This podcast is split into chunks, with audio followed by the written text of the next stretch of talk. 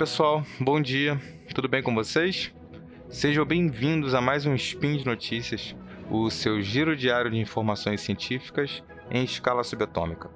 O meu nome é Tiago Brandão, eu sou sociólogo e hoje, dia 12 Electra no calendário Decatrian e dia 5 de maio do calendário Gregoriano, falaremos sobre a proposta de alteração do censo de 2020, sobre a questão dos cortes orçamentários para as faculdades de ciências humanas no Brasil e sobre os cortes também para o CNPq, que nada mais é do que o Conselho Nacional de Desenvolvimento Científico e Tecnológico, só a principal agência de fomento à pesquisa no país. Mas tudo isso só depois da vinheta.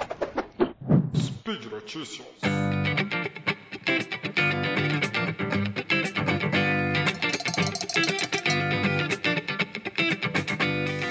Pois bem, então vamos ao primeiro assunto, que é o censo de 2020. Sobre esse tema em particular, eu basicamente vou publicizar um manifesto assinado pelo Departamento de Sociologia da Universidade Federal do Paraná, cujo título é Nós Queremos Saber Manifesto de Apoio ao Censo 2020. O manifesto começa com uma breve contextualização, dizendo que no dia 22 de fevereiro por ocasião da posse da nova presidenta do IBGE, a Suzana Guerra, o ministro da Economia, que é o Paulo Guedes, não garantiu o orçamento para o censo 2020.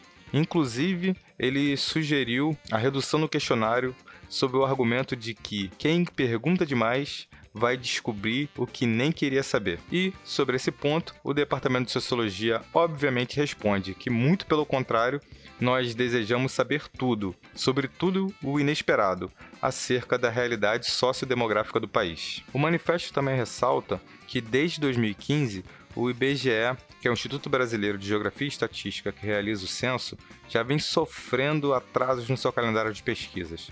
Um exemplo disso, como eles colocam, é o censo agropecuário, que foi realizado com atraso de um ano em 2017 e a contagem populacional prevista para 2016 e que sequer foi realizada. E a partir desse balanço inicial, eles apresentam um conjunto de motivos é, para a defesa do censo 2020. Em primeiro lugar, é, os métodos de coleta do, de dados do censo são insubstituíveis, não apenas porque permitem uma comparação com a série histórica dos anos mais recentes, mas também porque, diferentemente de outros países, o Brasil não dispõe de informações é, administrativas organizadas sistematicamente. O censo, então, é a única alternativa de obtenção de dados desagregados por municípios e bairros. E nesse sentido, manter sofisticar dados censitários é garantia de manutenção de padrões que possibilitam, inclusive, cotejamento internacional. Pessoal, considerando que o Brasil é um país de escala continental e que a cada 10 anos o IBGE visita cerca de 58 milhões de domicílios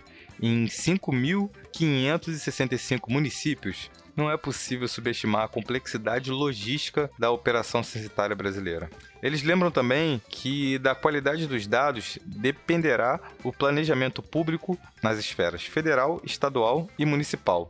O que muitos não sabem é que as informações do censo fundamentam distribuições orçamentárias no campo da saúde, educação e economia, como por exemplo os fundos de participação dos estados e municípios e o Fundo de Educação Básica. E por isso não é possível dissociar o censo das ações mais ordinárias do SUS como a vacinação de criança ou a estimativa acerca das zonas de risco epidêmico, sem esquecer da definição de políticas educacionais destinadas a incluir jovens e adultos que não aparecem nos dados escolares porque há muito tempo desistiram de estudar. E o manifesto termina dizendo: sim, senhor ministro, o censo permite verificar realidades que sequer sabemos.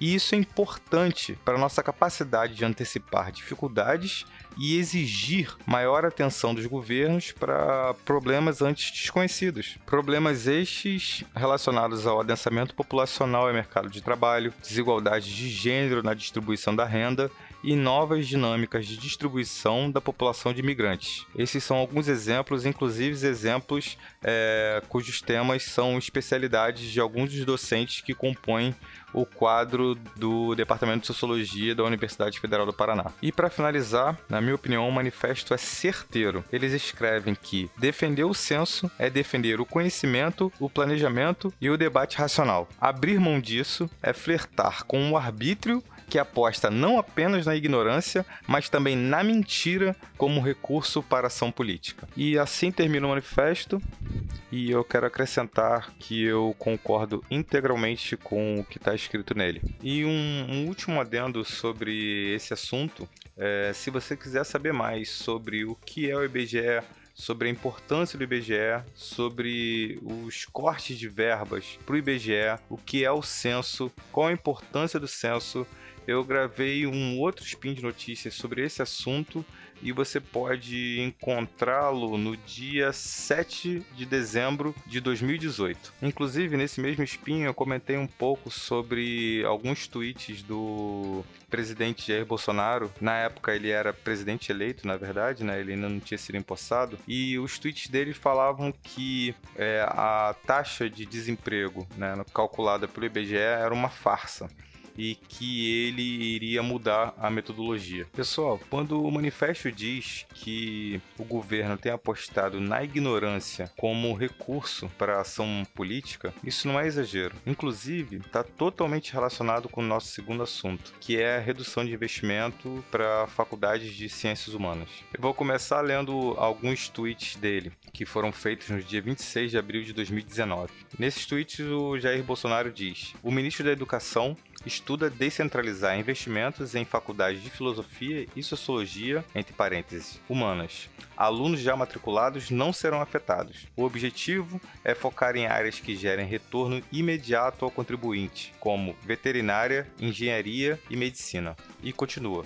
A função do governo é respeitar o dinheiro do contribuinte, ensinando para os jovens a leitura, escrita e a fazer conta, e depois um ofício que gere renda para a pessoa e bem-estar para a família, que melhore a sociedade em sua volta. Em resposta a esses tweets, no, no mínimo infelizes, é, eu vou trazer uma nota à imprensa escrita pela Associação Brasileira de Antropologia, é, pela Sociedade Brasileira de Sociologia, pela Associação Brasileira de Ciência Política e assinada também pela Associação Nacional de Pós-Graduação e Pesquisas em Ciências Sociais. A nota é do dia 26 de abril de 2019 e diz assim: as associações aqui reunidas vêm a público manifestar sua indignação e extrema preocupação face às recentes declarações da Presidência da República e do Ministério da Educação relativas ao ensino da filosofia e das ciências sociais no Brasil. Trata-se de demonstração do mais completo desconhecimento sobre a ciência e sobre a produção do conhecimento científico. É tão equivocado e enganoso avaliar as diferentes disciplinas e a reflexão filosófica pela sua aplicabilidade imediata, quanto desconhecer a importância histórica das ciências sociais e das ciências sociais aplicadas no desenvolvimento de diferentes tecnologias voltadas à resolução de graves problemas da sociedade. A reflexão das ciências humanas e sociais, incluída a filosofia, tem sido tão crucial para a formulação e avaliação de políticas públicas como para o desenvolvimento crítico das demais ciências. É inaceitável, portanto, que essas disciplinas sejam consideradas um luxo, passível de corte em tempos de crise econômica como a que vivemos atualmente no país, ou de rebaixamento por motivação político-ideológica. Encerra a nota. Vocês podem estar se perguntando por que, que eu optei por trazer um manifesto e uma nota à imprensa para falar sobre esses assuntos.